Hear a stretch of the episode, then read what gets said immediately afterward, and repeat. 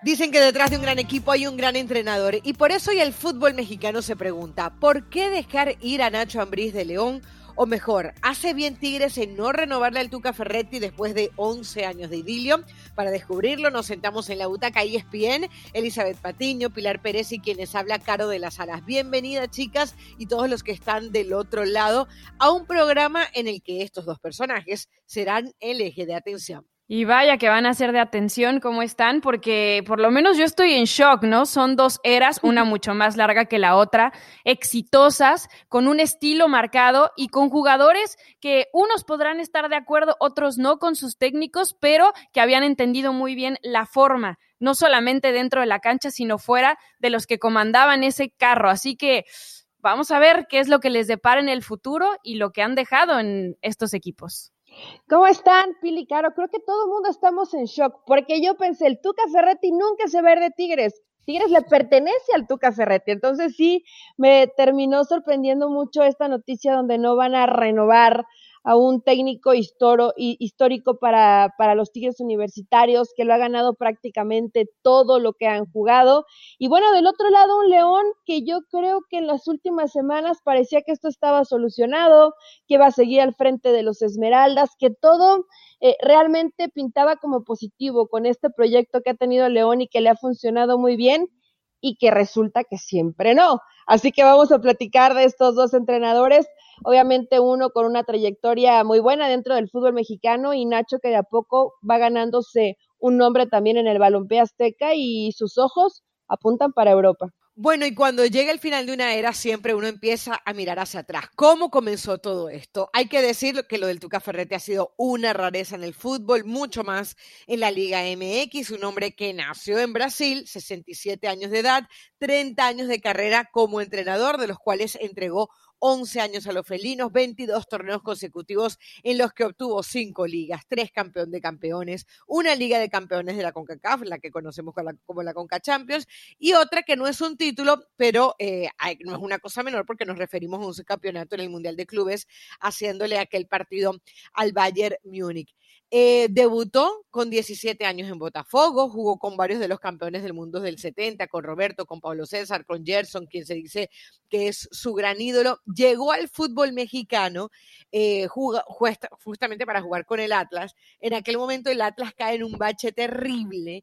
Em, de hecho, no le pagaban y, comentaba él en una entrevista reciente que literal eh, jugaba en la liga de Abasto eh, llegó a jugar para darle comida a sus hijas, estuvo seis meses sin equipo, luego lo, lo, lo llama Miguel Mejía Barón a Pumas y ya conocemos el resto de la historia. Lo cierto es que el Tuca Ferretti ha llegado hoy a 11 años con Tigres y cuando pensábamos que ya estaba todo listo para que siguiera eh, y se siguiera ampliando ese contrato, pues dice que no.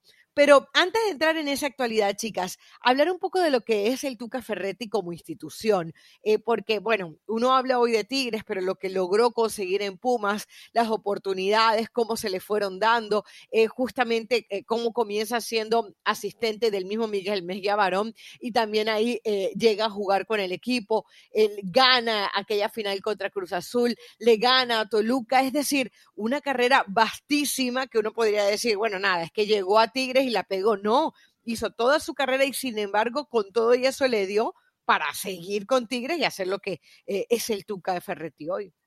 Claro, y además pasando por equipos importantes como Espumas, como Chivas, em, en este caso haciendo a Tigres un equipo que se metiera en la conversación, no solamente en su primera experiencia con ellos, sino en su tercera. O sea, así de, disputada ha sido la carrera del Tuca, que dentro de estos 30 años hay que resaltar que han sido ininterrumpidos, porque así como comenzó en Pumas dirigiendo desde el 91 al 96, en el 96 se fue a Chivas hasta el 2000, y del 2000 al 2003 en su primera etapa con Tigres, y del 2003 al 2004 terminando el año estuvo con Toluca, empezó el 2005 y estuvo con Morelia, empezó el 2006 y volvió a Tigres, y después del 2006 al 2010 estuvo con Pumas y del 2010 al 2021 con Tigres. El Tuca no ha parado en sus 30 años de técnico. Es impresionante y no ha parado porque porque consiguió una liga con Chivas en el 97, un campeón de campeones y una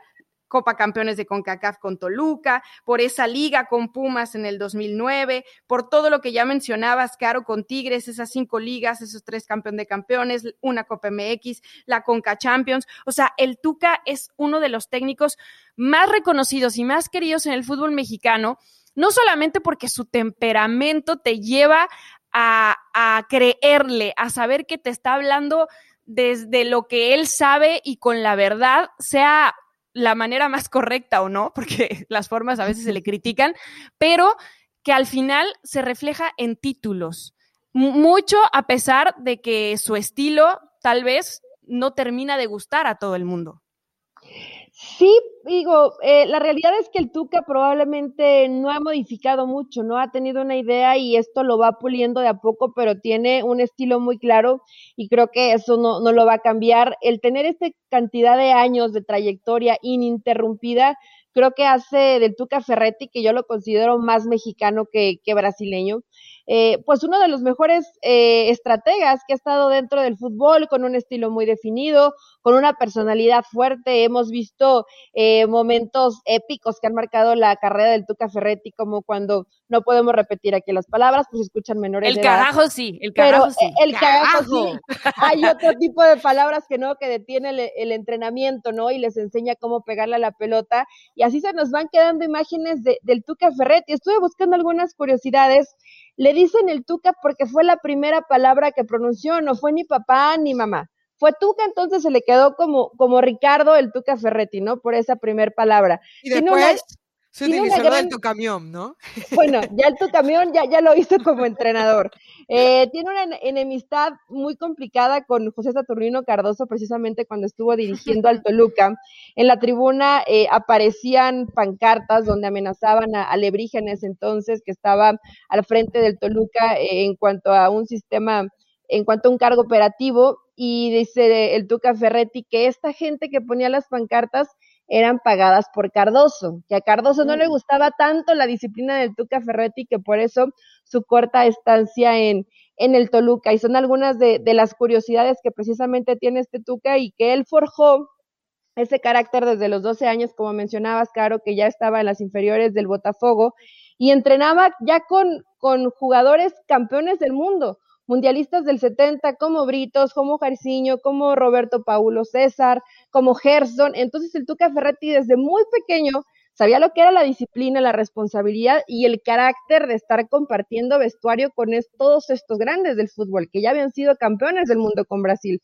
Realmente creo que el Tuca hoy no es coincidencia, ¿no? De, pronto, de pronto se nos hace, es, un, es un tanto enojón. Yo he tenido la posibilidad de entrevistarlo fuera de cámaras y en realidad es un tipazo, es muy distinto a lo que vemos de pronto en esa molestia, e, en esa forma de que no le gusta dar tantas explicaciones. El y Tuca esta versión la ha manejado muy bien, exacto. Pero bueno, a veces lo vemos en sus, conferencias de prensa, a veces se pone a bromear. Sí, sí, es bromista. y, o siempre le da la palabra a las mujeres. Es la, es la primera. Es, todo un caballero. eso, ¿no? Primero las mujeres ya preguntaron, ah, ok, entonces siguen los hombres. Son las características del Tuca. Yo me recuerdo que uno de los primeros videos que yo vi del Tuca fue justamente en Colombia, que no, ya, ahí no cubría la Liga Mexicana tan de cerca como lo hacemos el día de hoy. Y literal fue un video que se hizo viral cuando le, le dice, preguntas tú pregunta primero la señorita que tú. Entonces le dice, ¿pero por qué? Porque lo digo yo así. Y hasta que un momento le dice, ¿pero por qué? Pero si era, cagajo, que se calle, que primero, que en mi casa mando yo y yo digo que la señorita pregunta primero. Hasta que eh, le vuelve a preguntar el periodista y él se va y no hubo ni pregunta ni para la señorita, ni para el, ni, para nadie, ni para nadie. Y él se fue. Eh, hablando de esas curiosidades que bien eh, apuntabas, Eli, también está un, un detalle que encontré que creo que mucha gente no lo sabe, yo no lo sabía por ejemplo, que él tuvo carrera militar. O sea, él no llegó a pertenecer a la milicia, pero sí hizo carrera militar. Y se dice que por ahí también eh, tomó parte de esa exigencia y de ese... Bien reflejada en las canchas. Entiendo el cagajo. Exacto, pero vamos a escuchar, porque eh, siempre le preguntan por lo mismo al Tuca Ferretti. Hace poquito le hicieron una entrevista. Vamos a escuchar lo que él dice sobre este tema. Oye, Ricardo, tú, yo lo sé y has sido de toda la vida, defiendes a tus jugadores a ultranza. Pero ¿a cómo les exiges también? Ah, ¿Cuántos carajos habrá habido durante todos estos años con, Tuca como técnico? Bueno, muchos, pero saben que es exigiendo al futbolista. Puede decir esto, este, lo otro, tal, tal, tal, pero es al futbolista. Nunca faltando respeto al ser humano. O sea, tampoco, o sea, puedo dejar esto de lado. Nosotros venimos aquí a ser exigidos a cumplir con resultados. Hay metas y objetivos que tenemos que poner todo de nuestra parte para lograrlas. Por esto nos pagan, por esto nos dan todo lo que tenemos. Entonces, a, e, a mí me exigen y yo en una forma, a lo mejor mucha gente puede criticar, como tú mencionas, ciertas palabras, pero somos gente de fútbol. Bueno, ahí lo explica perfectamente el Tuca Ferretti. De hecho, la pregunta iba eh, precedida por el cagajo del que hablábamos nosotros. El periodista le, le hablaba al respecto y él se rió, se rió con todas las, de la ley. Em, y él decía algo muy importante, eh, justamente en esta entrevista que le hacen, en donde dice que le dice a sus jugadores que él no quiere ídolos, que él quiere ejemplos. Y él habla de que, por ejemplo, hay jugadores en su equipo como Guido, como André Pierre como Nahuel, que ellos no solamente se preparan eh, en, el, en el entrenamiento, sino que luego van con sus preparadores físicos, se van después de los entrenamientos, hacen ese entrenamiento individualizado y que eso es realmente lo que él valora que él le pide al jugador que se entregue porque al final, bueno, para eso le pagan. Y yo Pero creo... ¿Sabes qué, Caro? Adelante. Que yo sí creo que debe de ir una cosa con la otra. O sea, yo entiendo que él es un entrenador de futbolistas y no es un coaching de vida, ¿no? O sea, lo entiendo perfecto. Pero cuando tú le pides a tu jugador que sea ejemplo, para tú poder ser ejemplo como profesional, tienes que ser ejemplo como persona primero, en tu vida diaria, fuera de las canchas, y tienes que cuidar ese aspecto para poder reflejarlo en la cancha. Yo entiendo que él pues no se mete en eso, ¿no? Que se mete más en lo que él quiere de sus futbolistas como profesionales, pero yo sí creo que no se deben de separar las dos cosas. No, yo, yo también estoy de acuerdo, pero no creo que él los separe, Pili. Yo recuerdo aquella, ¿te acuerdas la polémica con Pulido? En donde decía que Pulido se arreglaba mucho, etcétera. Ahí si te pones a ver, ya está metiéndose con la parte personal. Pero ¿sabes qué? Ahí, ahí yo creo que era eh, Tuca Ferretti cancha, Mejía Barón el que hablaba con el jugador, ¿no? Y, y siempre necesitas esto, pero yo coincido con con, Pili, Caro, en el tema en que el entrenador tiene que ser estratega, tiene que ser entrenador, tiene que ser amigo, tiene que ser papá, y a lo mejor vas a decir tanto, ¿no? Si ya son jugadores ya formados, ya hechos, la mayoría de ellos con familia, pues sí,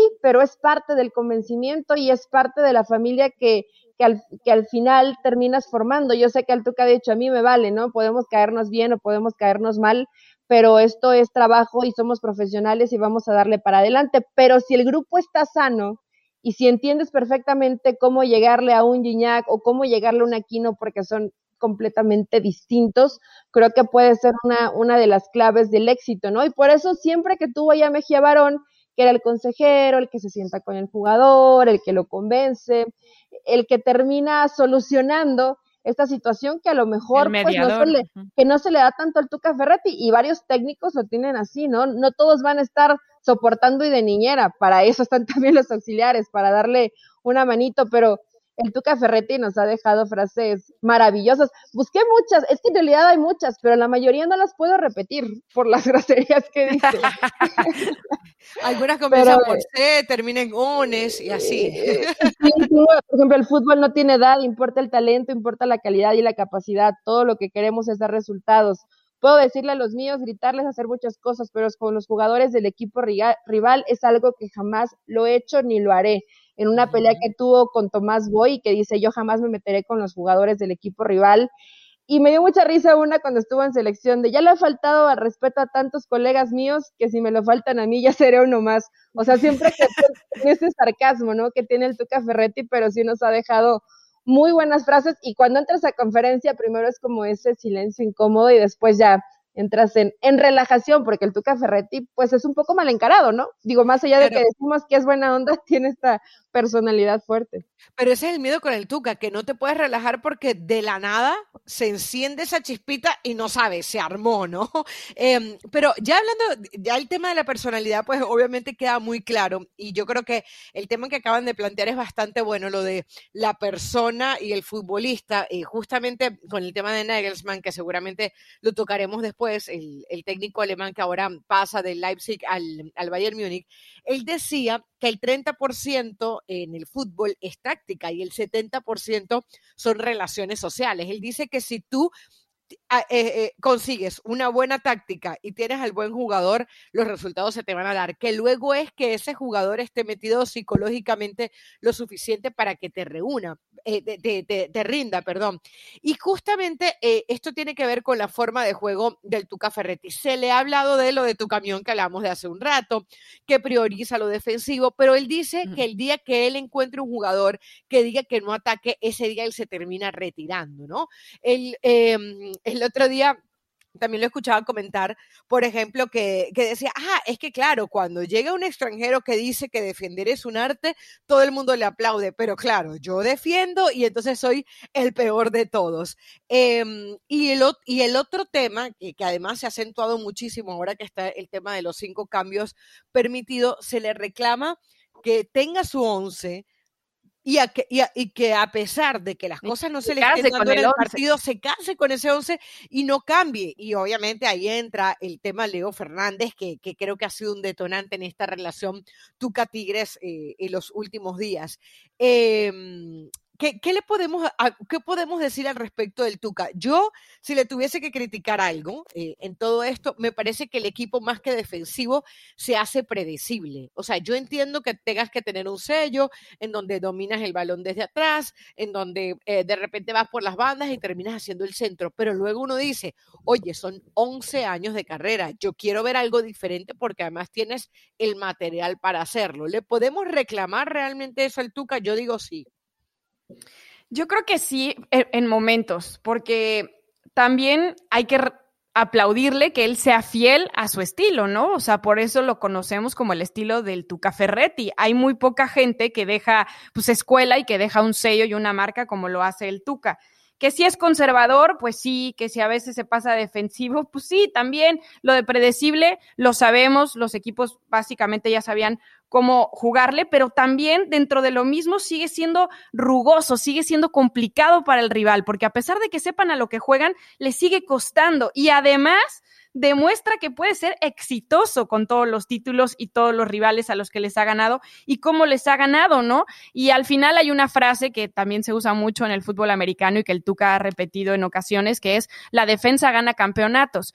¿No es lo más atractivo? No, no lo es, pero sobre todo teniendo un equipo como el que tiene hoy en día, porque tú hablabas de Leo Fernández y yo también hablo del Diente López, porque finalmente son dos jugadores que podían aportar un poco más a la ofensiva y que al Tuca pues al final no le encantan y no los usa como a mucha gente le gustaría, ¿no? Entonces, teniendo esas armas, a veces se las queda en su arsenal y no termina por desplegar un fútbol que todos le pedimos durante años y que no va, o sea, hoy a su edad y después de 30 años de carrera no va a cambiar su estilo solo porque alguien desde la comodidad de su butaca esté pidiendo que lo cambie, ¿no? O sea, es su estilo y así es. Este torneo, por ejemplo, en alguna de las conferencias dijo, a ver, me han criticado mil años que por qué tengo 70% de posesión, pero que soy defensivo, no sé qué. Ahora que estoy intentando cambiar las cosas, me están criticando también cuando quiero ser más vertical.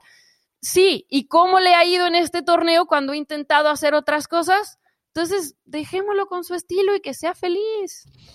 Mira, no va a cambiar, digo, es de pronto un poco necio el que escuchamos a colegas y también se entiende, ¿no? Dicen, con ese equipo Tigres podría ir y ser mucho más ofensivo y si tiene 10 goles tendría 35, pero lo cierto es que tienes un estilo y tienes un sello. Dentro de esta charla, Caro Pili, yo me, tocó coincidir con el Tuca Ferretti hace algún par de años en el Salón de la Fama del, del Fútbol acá en Pachuca y hacía precisamente referencia a esto, decía, al Cholo Simeone todo el mundo le aplaude, ah, es fantástico, y defendiendo con, con, todos los jugadores atrás, ¿no? Y no importa, pero así se consiguen resultados. Yo lo hago en el fútbol mexicano, ah, el Tucamión, el Tuca Ferretti, siempre miedoso, siempre cuidando el resultado. Dice, así, así no se puede. Y además, si me critican los uruguayos cuando ganan uno por cero y sienten que están goleando todos tirados atrás. Me causó mucha risa este comentario de, del Tuca Ferretti, pero... Tiene su punto, tiene su punto. hay que hacer ¿Con quién sería? este, con, eh, estábamos Leo Vega y yo, Carolina de las Alas, estábamos ahí presentes. Entonces, este comentario de, de, los uruguayos, no estaba Jorge Ramos, a que también ah, le mandamos saludos. Pero, eh, ¿sabes qué? Estaba haciendo un, una reflexión porque escuché a algunas, algunas personas de Monterrey decir, es que el Tuca Ferretti sin Gignac no hubiera ganado tanto en los últimos 10 años con Tigres, 10, 11 años. Y le dije que estaba completamente equivocado, porque de nada te puede servir tener a los mejores jugadores del fútbol mexicano si no pones disciplina, si no los haces jugar como equipo, que creo que el Tuca Ferretti entendió que cuando llegó Gignac el equipo tenía que jugar para el francés y así fue armando a su equipo y han ido llegando jugadores, incrustándolos de buena forma. Entonces, el que especulemos no, ¿y cuántas parejas ha tenido Guiñac, Eli, que no han funcionado? O sea, también se ha dado cuenta cuando no. Jugadores. Sí, pero eh, el Tuca tiene mérito, Pili, el mantenerte ahí y el estar ganando títulos y estar presente en villas.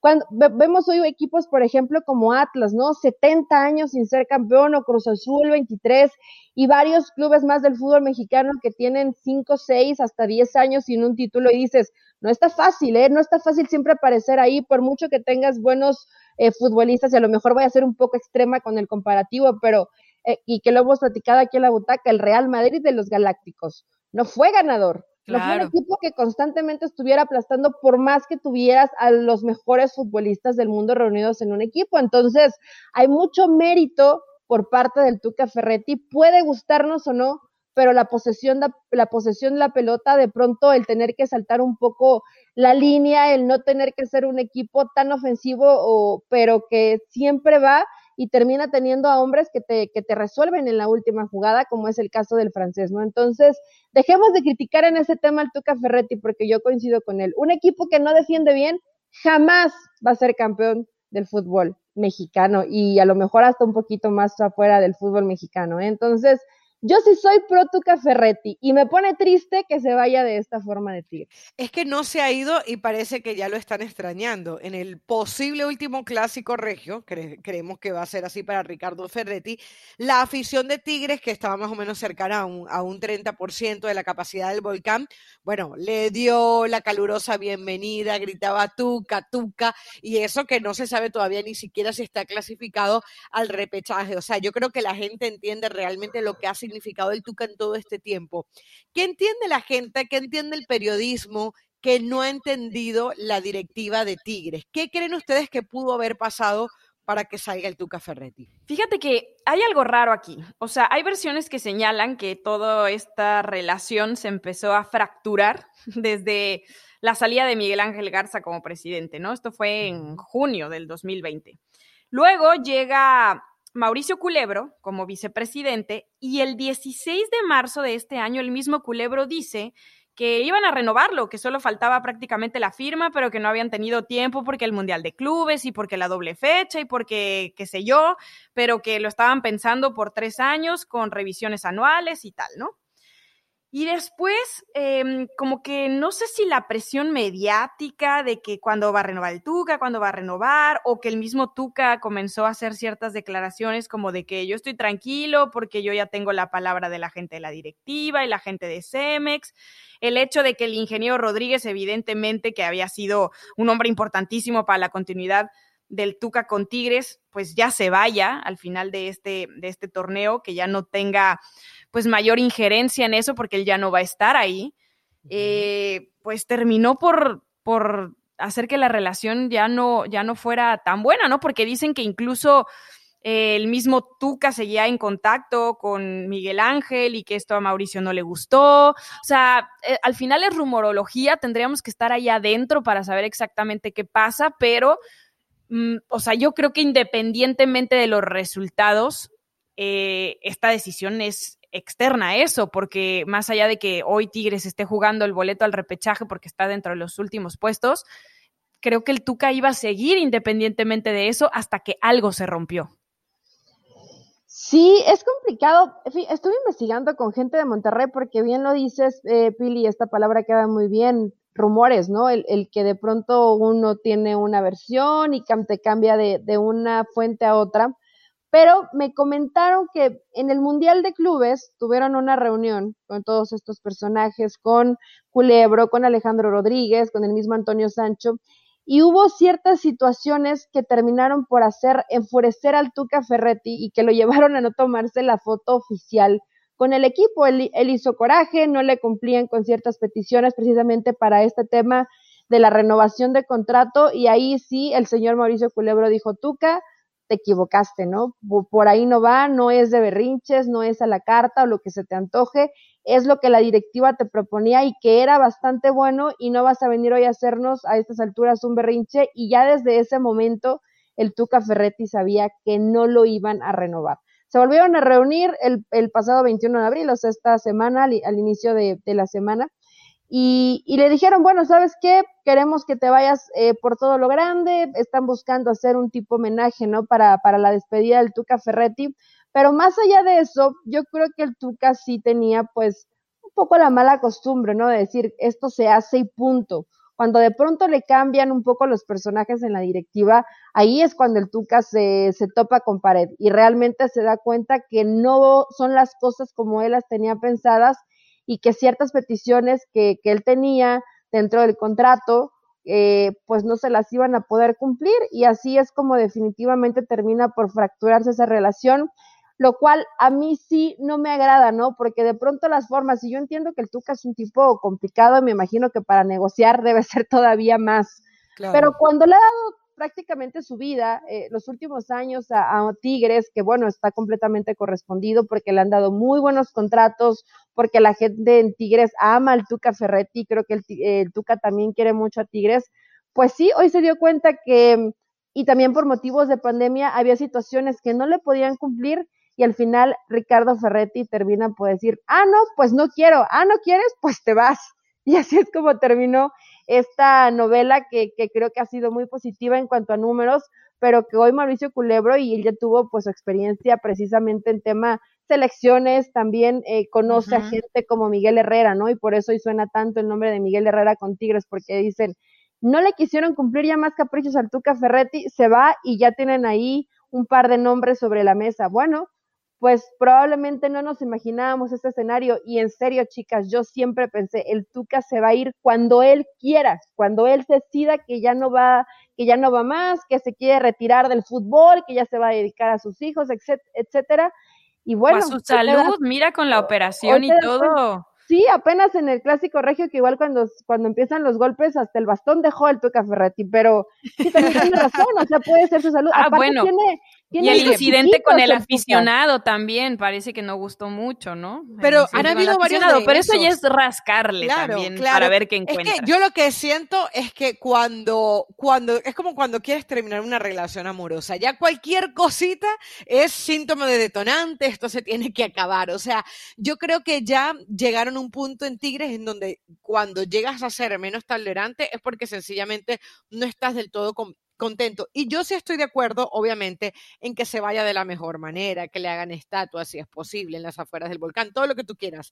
Pero yo también creo que ya es el momento de la transición. O sea, creo ya que ya se sí. necesita un cambio y se ven ciertas ideas desgastadas. Fíjense en el partido eh, contra Monterrey, cuando lo de Nico López, tú lo estabas diciendo hace un ratito, eh, Pili, que tampoco le da la oportunidad, se tiene que lesionar Quiñones para que entre Nico. Y cuando entra Nico, sí. el partido eh, lo, eh, entra en revolución, cambia. Entonces tú dices, bueno, realmente es el momento de hacer cosas diferentes. Claro, en una vida ideal, en, en un mundo ideal, para mí le, la idea era que se fuera de manera transitoria que no se perdiera todo ese conocimiento que el Tuca tiene, no solamente desde lo futbolístico, sino desde la institución y que de repente él pudiera servir de consejero, pero obviamente eso es en un mundo ideal. No me imagino el Tuca, tú sabes, en un plan conciliador y tranquilo haciendo de puente. Y justamente dentro del de tema de los, eh, de los que lo vienen a reemplazar está Nacho Ambriz. De él vamos a hablar en un momentito solamente, pero sí quiero hacerles dos preguntas, chicas. Una, eh, ¿creen que ya este va a ser el retiro de él, del fútbol, del Tuca Ferretti? O sea, no lo vamos a volver a ver entrenando. Y punto número dos, que lleva al, al primer punto. ¿Se le fue el tren de la selección mexicana? Mi respuesta de antemano es sí eh, yo creo que ya no. Pero ya yo no creo que ese tren nunca lo quiso tomar. Él no lo No. quiso O sea, tomar. no se Él le no- fue, simplemente por- lo dejó ir. No, bueno, por eso, por eso, o sea, a lo que me refiero es, él tuvo su oportunidad, nunca la quiso, tuvo su interinato, tuvo en dos ocasiones a la selección mexicana de manera interina, pero luego eh, eh, alguien decía, o, mucha gente decía, ah, cuando él quiera también puede tomar la selección mexicana, y yo creo que no, yo creo que ya el Tuca no tiene chance en la selección mexicana. Esa es mi pregunta para ustedes. ¿Se retira y hay chance en la selección mexicana?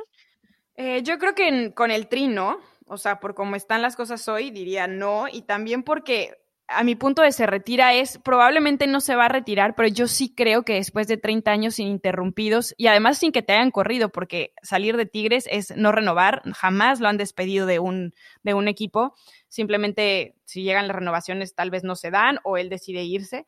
Eh, Ujú. yo creo que debería de tomarse un tiempo, o sea, creo que de repente se le ve cansado, de repente el tema de salud del que hablábamos ya no es un jovenzuelo, o sea, tiene que cuidarse. Eh, ya se habla, por supuesto, dentro de estas mismas molestias con la directiva, porque Chivas lo estaba sondeando supuestamente y él no dio una negativa rotunda porque no había firmado nada con Tigres, entonces él dijo, yo no he firmado nada todavía.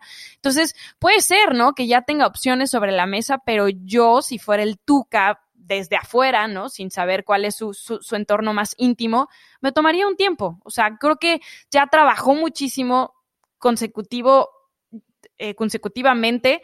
Eh, creo que está un poco desgastado y a veces también hace falta tal vez salirte un poquito del huracán para ver qué tan fuerte es, ¿no? A lo mejor no es tan fuerte como tú creías, a lo mejor es más fuerte de lo que tú lo veías dentro. Entonces, a veces funciona también. A la selección definitivamente no. Creo que igual los tiempos ya no se darían más allá de que el Tuca Ferretti nunca le ha sonreído o le ha guiñado tanto a la selección. Siempre como de, bueno, voy porque, porque estoy interino y, después regreso a, a, mi chamba, ¿no? A lo que me gusta, estar dentro de un club. Y en su momento, pues lo, los años que estuvo en Tigres. Eh, pero, eh, ¿saben qué? De pronto me da, tiene 30 años ininterrumpidos. Y dicen, bueno, ok, necesitas un descanso. ¿Qué les parecería a ustedes que hoy les dijeran, y, y, que no tenemos a lo mejor 30 años, o bueno, al menos yo no tengo 30 años eh, trabajando en los medios, pero Ni que te de dijeran, edad, Ay, no, pero de por edad. favor. sí, pero si comencé a trabajar a los dos, ¿cómo no? Pero a ver, eh, que de pronto le digan al Tuca, ya no te levantas temprano, ya no planeas eh, tu microciclo, tu macrociclo, ya no vas a los entrenamientos, ya no convives con un equipo ¿en serio podrás hacerlo así de golpe de un momento para otro? Yo no veo al Tuca evidentemente retirándose y yo creo que está tan acostumbrado que en el momento que lo termine por soltar tiene que ser poco a poco, no de un momento sí. para otro, no veo hoy diciendo al Tuca Ferretti, ¿saben qué? Me voy porque después de, eh, es parecido al proceso que vive el futbolista, ¿no? El técnico cuando ya se va a retirar es, en ese día que abra mis ojos y diga, ay, qué flojera ir a entrenar, eh, no me dan ganas, no, no, quiero ver a nadie, a lo mejor ese día el Tuca Ferrete dirá, basta, hasta aquí llegué, pero no lo veo hoy tomando esa decisión. Son tantos años y está tan acostumbrado que creo que le va a costar un poquito de trabajo en su momento soltar y que hoy a lo mejor se, se tomará un ligero break, pero seguramente más de dos opciones sobre la mesa de fútbol mexicano va a tener. Pero de, seguro. Qué, de qué ligero break estamos hablando, porque yo me refería tipo a un año sabático, o sea, no me refería a, cinco, o sea, me refería como que, bueno, date. Un año? Esto es lo que tú quieres, para ti, unos no para seis mesecitos. No, no, no, no para él, año. o sea. No, no sé si un año, un un año- me parece mucho, a- Pili. Bueno, puede ser un torneo, ajá, puede ser seis meses. A mí un año sabático no me parece malo, porque decía, eh, él dice, imagina que usted, no, no, yo puedo seguir viendo fútbol, me, me nutro y luego vuelvo a la butaca así bien bronceada y todo. Pero miren, este, Sin arrugas y toda Claro. relajada. todo el tema, sí. Eh, a ver, eh, yo creo que el fútbol mexicano no debería permitirse perder un hombre como el Tuca, porque es verdad, sí, se, se le ven ciertas cosas, pero ¿cuántos equipos no necesitan eh, de su sapiencia, de su experiencia, de...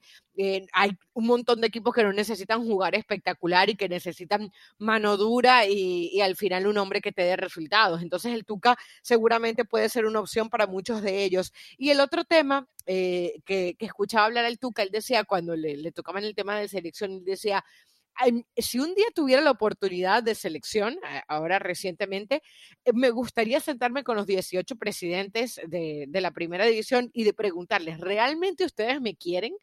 ¿Realmente quieren al Tuca Ferretti? Y luego decía cosas interesantísimas, como por ejemplo el hecho de que no salieran más jugadores mexicanos, que es la eterna pelea, la eterna discusión, él comentaba y decía, es que por ejemplo, no se entiende cómo en una segunda división, una segunda división entre comillas, ya sabemos todo lo que pasa con el ascenso, juegan tantos extranjeros. Tienen que jugar puros mexicanos. Entonces, luego le escuchaba hacer reflexiones como esta y yo decía, la verdad es que es un hombre que no se puede perder. O sea, no nos podemos quedar solamente con la historia de estos 11 años del Tuca. Y yo creo que parte, de que no haya nunca tomado las elecciones justamente porque no le gustan los modos que tiene la selección, porque no le gusta la no continuidad, porque no le gusta que en cualquier derrota eres crucificado y, y, eres despedido, cuando, cuando en realidad es un trabajo mucho más largo, que fue justo lo que nos demostró con Tigres. Él quería un proceso, él quería poder trabajar, él quería tener esa longevidad con un equipo para que al final se mostrara su estilo, se mostrara su carácter, se mostrara a los jugadores que él quiere, que él pide, y así fue, ¿no? Bueno, y justamente ya para ir finalizando con esta butaca, eh, bueno, finalizando entre comillas porque le tenemos que dar su espacio a Marcos Ignacio Ambriz Espinosa, eh, el hombre que ha dado de qué hablar esta semana. La verdad que cuando yo recibí en mi correo de ESPN Deportes em, ese, ese comunicado de León en donde decía que ya definitivamente Nacho Ambriz no iba a seguir siendo parte de la institución porque habían hecho todos los esfuerzos posibles, etcétera, y no habían logrado llegar a un acuerdo. A él dije, pero bueno, ¿qué pasó aquí, no? Porque en el perfil que uno tiene de Nacho Ambriz, uno entendería que justamente iba a apuntar por la continuidad, porque ya tiene un campeonato, porque sabe lo que juega perfectamente este equipo, porque ha dicho que prefiere vivir en las sombras que en las luces, y es Nacho quien dice no la fanática número uno de León en todos los Estados Unidos. Eh, ¿Cómo le cayó la noticia? Me, imagino que, fue peor que, que, cuando se haya ido el mejor de sus jugadores, ¿no? Fíjate que estoy, tengo sentimientos encontrados. Obviamente cuando salió la noticia y muchos de mis amigos me empezaron a escribir como, ¿qué onda? ¿Ya supiste? Porque, claro, ustedes creen que yo vivo dentro de la Casa Club de León. No, no vivo dentro de la Casa Club de León. Y yo tampoco sabía que esto iba a pasar. Entonces yo estaba como, no, no, no, espérate, pero ¿de qué me estás hablando? A ver, ya cuando me senté, revisé la información, dije, ya había signos de que esto podía pasar. O sea, ya habíamos visto a un Nacho muy enfocado en buscar algo más en Europa o fuera. Em, ya habíamos visto de alguna manera no rompimiento, pero algunos roces con ciertos jugadores que incluso de repente nos preguntábamos, ay, ¿y por qué no, no está jugando? ¿Y por qué no entró a la convocatoria? ¿Por qué no? Eh, caso específico tal vez de Cota. Em, ya había algunas sensaciones para mi punto de vista de que algo no estaba tan bien como lo habíamos visto en años anteriores. Y cuando Nacho ganó el campeonato, él mismo dijo, ya, ya cumplí, ya no le debo nada. Y cuando tú ya cierras un objetivo muy específico, pues también tus objetivos cambian, ¿no? Entonces ya, ya buscas. La ambición, la ambición, las ganas de ir por más. Claro, o no solo el, ir por más, sino el tener otros jugadores. De hecho, cuando en conferencia de prensa eh, Jesús Martínez Murguía le preguntan que, por qué no sigue Nacho, eh, vamos a escuchar lo que dice, porque es la pregunta del millón, ¿no? Y bueno, esa pregunta a lo mejor tendrás que hacerla a ellos. ¿Por qué no eh, tomaron esta renovación que, que, incluía dos, tres años más? Así que por mi parte te tengo que hablar lo que viene para el club y lo que viene para el club es defender el título. Y pues, obviamente yo creo que de parte de él tendrá su punto de vista y es bastante respetable porque es, es alguien totalmente profesional, somos gente de fútbol y bueno, hoy toca darle la vuelta a la página, concentrarnos en la liguilla y él seguramente tendrá su punto de vista. Lo que yo te puedo decir es que dentro de nuestras posibilidades hicimos un gran esfuerzo porque yo estaba convencido del proyecto de Ignacio Ambriz. Ahí están los resultados, están los frutos. Hoy en día nos queda una liguilla por pelear y seguramente la pelearemos a muerte y ya después vendrán otras cosas para, para nuestra institución que son muy interesantes, que tenemos un proyecto de primer nivel y desearle todo el éxito a él y a su cuerpo técnico porque nos, nos han dejado arriba y, esperemos terminar de la mejor manera esta liguilla. Eli, se nota que hay molestia, ¿no? Porque más allá de que quiera ser muy político y muy protocolar, cuando suelta esas palabritas de pregúntenle a él, hay rabia. Se calentó. sí, sí está enojado Jesús Martínez. Y miren, estuve, eh, allí sí estuve investigando. Yo no vivo en el vestidor ni estoy cerca de la casa Club de León. ¿verdad? Pero sí dije, a ver, ¿qué, ¿qué pasó aquí? Porque sí, evidentemente, pues se notaba molestia y más porque, y digo, el Pili tiene corazón esmeraldas. Había mencionado en las últimas semanas que ya estaba lista la renovación, que todo era felicidad dentro del seno de León, que están regresando a esos primeros planos y querían volver a ser protagonistas a liguilla, etcétera. Y tengo entendido, por lo que me mencionan, que dentro de este contrato que le pusieron sobre la mesa a Nacho Ambriz, es que si él tenía una oferta del fútbol europeo, podría salir en el momento en que ésta se diera, sin ningún tipo de o problema. selección, ¿no? También. exactamente, también selección. Era un contrato por tres años más, era muy buen dinero y definitivamente eh, Nacho Ambriz dijo, ¿saben qué? No. Y dentro de estas palabras de Jesús dice, no pudimos negociar con, con su representante, con Eduardo Hernández, eh, se ha vuelto muy complicado, no nos da la cara, nos dan largas y largas. Estuve investigando, precisamente este promotor tiene una gran cantidad de jugadores dentro del fútbol mexicano, es uno de los que más tiene futbolistas y también eh, directores técnicos, tuvo en su momento al Tecatito Corona, eh, si no mal recuerdo también estuvo Héctor Herrera con él, lo cual quiere decir que hay buenos contactos en Europa. Pero lo que más me sorprendió es que la gente de León dice y casi casi asegura a los que cubren al equipo día a día que no es Europa, que es el fútbol mexicano y que el pasado fin de semana Nacho Ambriz se reunió con la directiva de Tigres como una de las opciones para ser el entrenador precisamente Ahora que es la segunda otro opción, felino. Cambiaba de León a Tigres. Hay varias opciones en Tigres, Pili. Está Miguel Herrera, está Nacho Ambriz, está Ariel Holland, han mencionado inclusive a Juan Carlos Osorio, creo que Osorio sí definitivamente no, pero también salió ahí el nombre sobre la mesa.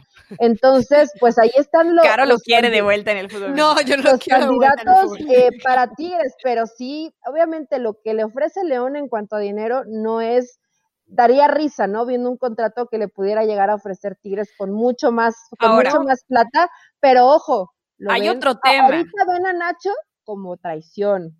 Hoy la, percepción que hay dentro de Leones, hicimos todos los esfuerzos y Nacho no nos está dejando por un club europeo, nos está dejando por quién le dio más dinero y no. no, pero a ver, hay otro tema, Eli, que es la plantilla, porque Nacho supuestamente, todo es rumores, no vivimos en el vestidor, pero supuestamente él también quería cambiar a la plantilla, quería eh, reforzarse de otra manera y sacar a algunos jugadores que él ya no quería, que actualmente o pueden estar en contrato o la directiva no los quiere dejar ir así tan fácil y al final eso a él también parece que no le gustó porque dijo, bueno, si no me vas a dejar rehacer al equipo, si no me vas a dar, no sé si le llegaron a lo que él quería de económicamente, probablemente no. Em, por más de que haya hecho un esfuerzo Pachuca, no sabemos si realmente fue lo que él pedía, porque se habla de que prácticamente le doblaran lo que estaba ganando. Y, y, creo que eso tiene mucho más peso que lo demás. Cuando tú quieres hacer otro proyecto, cuando ves que ya ciertos jugadores tal vez no sé, por lo mismo que tengan roces o porque no te están entregando lo que tú quieres o por rejuvenecer a León, la plantilla es grande. Pero, es pero bastante grande la plantilla de edad. Que justamente eso iba a ser, o sea, ¿cuál es ¿Qué, ¿Qué, es lo malvado que estaría haciendo el Nacho Ambriz de querer más, no? Cuando es un hombre que cuando tuvo la oportunidad en el América no se la dieron por completo y a pesar de que sus números no eran de todo malo. Eh, siempre, sí, ganó la Conca Siempre es como que, ay, ese técnico tranquilo, que lo que hablábamos, también porque él así lo ha vendido, ¿no? Porque él es un hombre bajo perfil. Pero ¿qué tiene de malo que él quiera ir por más, que quiera entrenar mejores jugadores? Y, y yo les voy a decir algo, con, esto que nos habla mm, Eli, que estuvo investigando y todo eso, ese tema, yo estoy, qué sé yo, 80% segura de que Nacho Ambriz va a ser el técnico de Tigres. Obviamente hay hombres alrededor que, se están eh, tejiendo y nombres también, como el caso de Miguel Herrera. Hoy se dice en Monterrey que la, apuesta la va ganando Nacho Ambriz y yo creo que la salida de Nacho Ambriz de, de León el día de hoy es porque se va para Tigres. O sea, esto ya no es información, esto es más una percepción. Aparte, ¿qué venimos hablando de Tigres?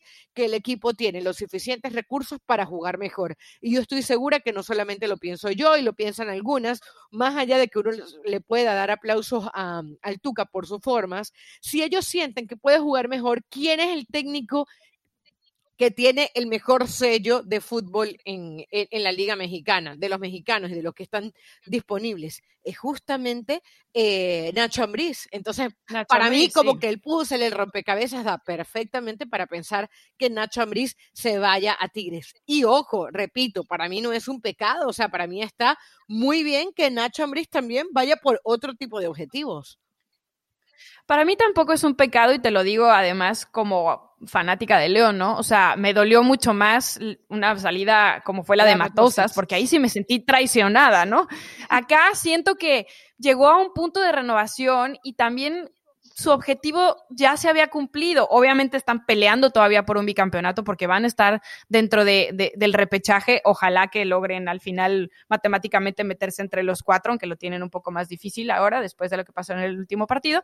Pero, pero yo creo que, que si ya cerraron eh, esta etapa y si no van a trabajar bien, pues mejor cada uno a lo suyo, ¿me entiendes? Porque independientemente de si Nacho hubiera renovado y hubiera dicho, ok, va, me quedo con lo que ustedes dicen y no, ok, no puedo cambiar a ciertos jugadores, ok, no tengo el dinero que quiero, ok, eh, si, si, si me llega alguna oferta de Europa o si me llega selección, ya veremos pues tampoco se trata de decir que sí solo porque sí. Si no estás completamente seguro y de acuerdo, no lo hagas. Correcto.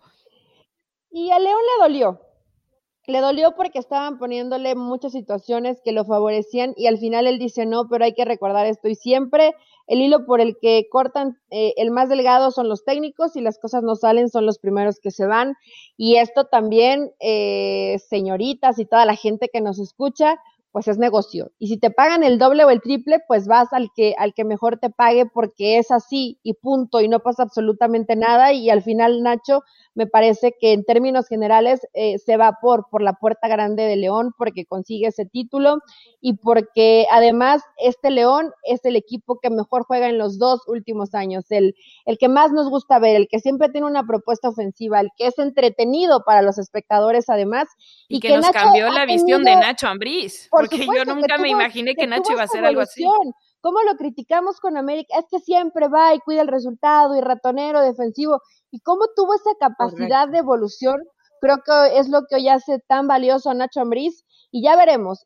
Lleva mano Miguel Herrera, ¿eh? porque tiene mejor relación con, con Culebro, pero Miguel también apunta en sus ojitos para Europa. Entonces veremos qué termina por, por resolverse ahí, pero Nacho Ambriz para mí cumple y cumple bien con los Esmeraldas, Pili. Si tú no estás dolida, yo creo que eres esa representante de los fanáticos que deben estar contentos porque Nacho hizo un muy buen trabajo con León me duele, pero no me siento traicionada. Correcto, correcto. Es, otra sensación. Correcto, correcto. Bueno, aquí nadie se siente traicionado eh, porque hemos terminado de manera maravillosa esta butaca. Eh, tenemos pendientes luego hablar de otros eh, entrenadores que han dado de qué hablar por estos días. Lo de la selección alemana es un efecto dominó maravilloso porque se fue Joachim Low, porque entonces Flick se va para la selección alemana después de la Eurocopa, llega Julian Nagelsmann, o sea, hay todo un tema tema de entrenadores que va a estar pendiente y que por supuesto lo vamos a estar tocando aquí en la butaca. Señoritas, un placer, un programa más, el episodio 61. Nos encontramos la otra semana.